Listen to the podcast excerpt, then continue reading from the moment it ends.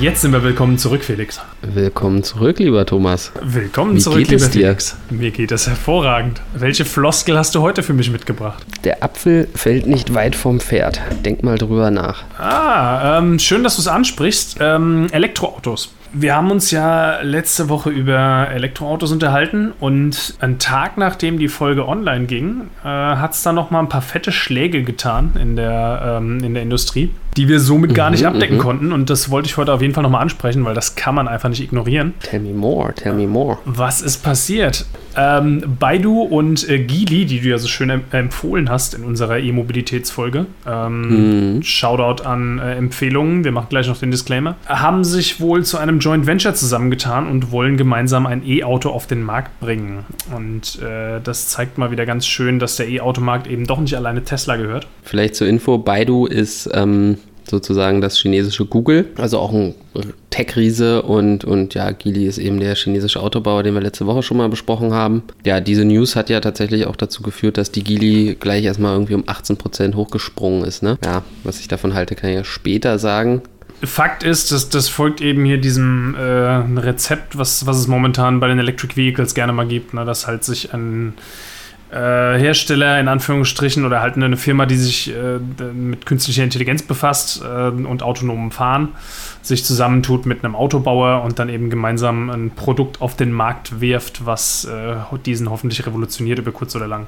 Und das ist eben das eine. Und das andere, was rauskam, ist, ähm, das ist dann, weiß ich nicht, wie absichtlich das durchgesickert ist, aber das, das klang so, als wären das noch weitestgehend Gerüchte, die sich dann irgendwie im Laufe des Freitags bestätigt haben, ist, dass äh, Hyundai sich mit Apple zusammentun wird. Nur da scheint die Zusammenarbeit ein bisschen anders zu laufen. Da ist es eben nicht so, dass Apple äh, mit der KI um die Ecke kommt, sondern, also was kann Apple beisteuern? Die, die bringen dann vielleicht das Betriebssystem ne, und das OS. Äh, die können, die können so ein, so ein Apfellogo vorne auf die Motorhaube raufpacken und das Ding gleich mal 30% teurer verkaufen. Das ist wohl hauptsächlich das User Experience, äh, was, was Apple da nach momentanem Wissensstand mit einbringen kann. Kriegst du so ein iPad Max, ist da äh, in die Mittelkonsole eingebaut. Und das patentieren sie dann und verklagen dann Tesla, dass die das Patent verletzen.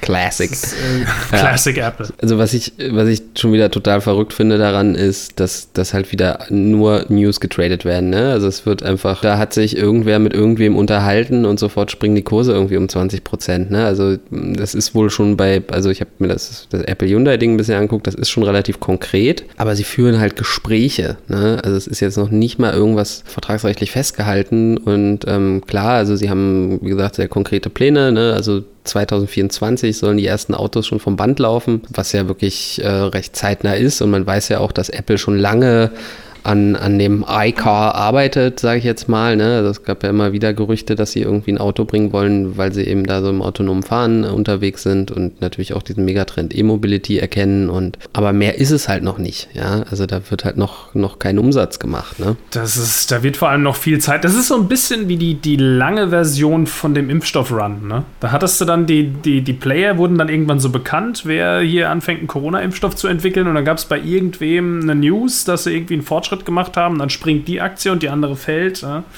Und das, das wird hier auch noch passieren bei diesen Kooperationen, glaube ich, dass dann, was weiß ich, 2022 heißt es dann von, von Hyundai irgendwie beste KI aller Zeiten, erkennt 99,9% aller Hasen auf der Fahrbahn. Ja, und dann springt die Aktie Mhm. und Apple äh, explodiert mit.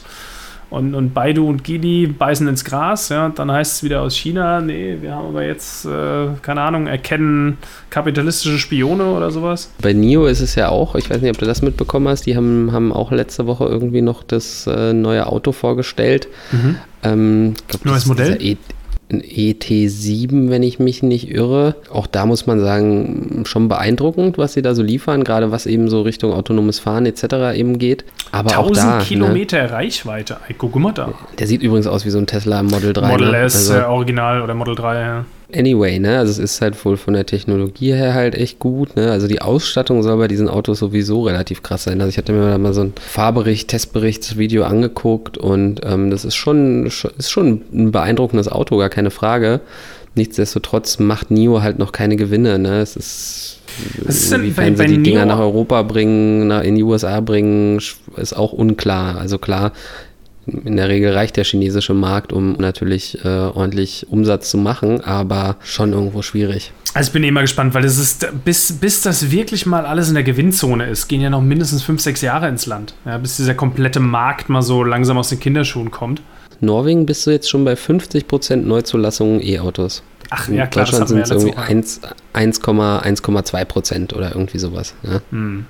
Aber immerhin von 0,7 auf 1,2. Also, was hat Angie gesagt? Äh, 8 Millionen, 7, 7 8 Millionen äh, E-Autos sollen bis 2030 auf äh, deutschen Straßen ja, unterwegs sein. Dann sind wir also 2030 ein Fünftel so weit wie Norwegen jetzt. Und, und bei den, zumindest bei den deutschen Neuzulassungen, äh, VW vorne mit 17% Marktanteil, also von diesen 1,2%. Ja, auch mal gespannt, ob das so bleibt. Ne? Also, was ich sagen wollte, bis 2027, glaube ich, ist die, die Marktkapitalisierung im Bereich Electric Vehicles irgendwie auf 800 Milliarden geschätzt. Also, da ist Tesla ja jetzt schon mit dem Firmenwert, was, was heftig ist. Und ich glaube nicht, dass da Platz ist für diese ganzen Contender. Also, irgendeiner wird auf der Strecke bleiben.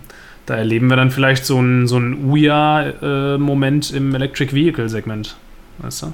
Diese, diese Android-Spielkonsole, die keiner mehr mhm. weiß, dass es sie gab. Ja, nee, eben. Also da ist, ist, ist, sehr, sehr viel Fantasie drin bei den, bei den meisten Unternehmen. Ähm, ich meine, jetzt eine Hyundai zu kaufen, ist vielleicht nicht grundsätzlich verkehrt, weil ne, die bauen Autos, die verkaufen Autos. Bei einer NIO ist das eben noch nicht so. Ne? ne ich habe ja, hab die ja letzte Woche schon ein bisschen schlecht geredet und ähm, bin da jetzt auch schon bisschen bekehrt, ne? Also dadurch, dass eben doch die Technologie halt echt top sein soll, ne? Also bei dem neuen Modell haben sie jetzt halt auch wirklich das autonome Fahren, ist wohl schon sehr, sehr weit fortgeschritten. Also mhm. ja, da ist man schon ein bisschen beeindruckt von den Chinesen. Und was sie vor allem auch ähm, vorgestellt haben, ist so ein, so ein Akku-Wechselsystem, ne?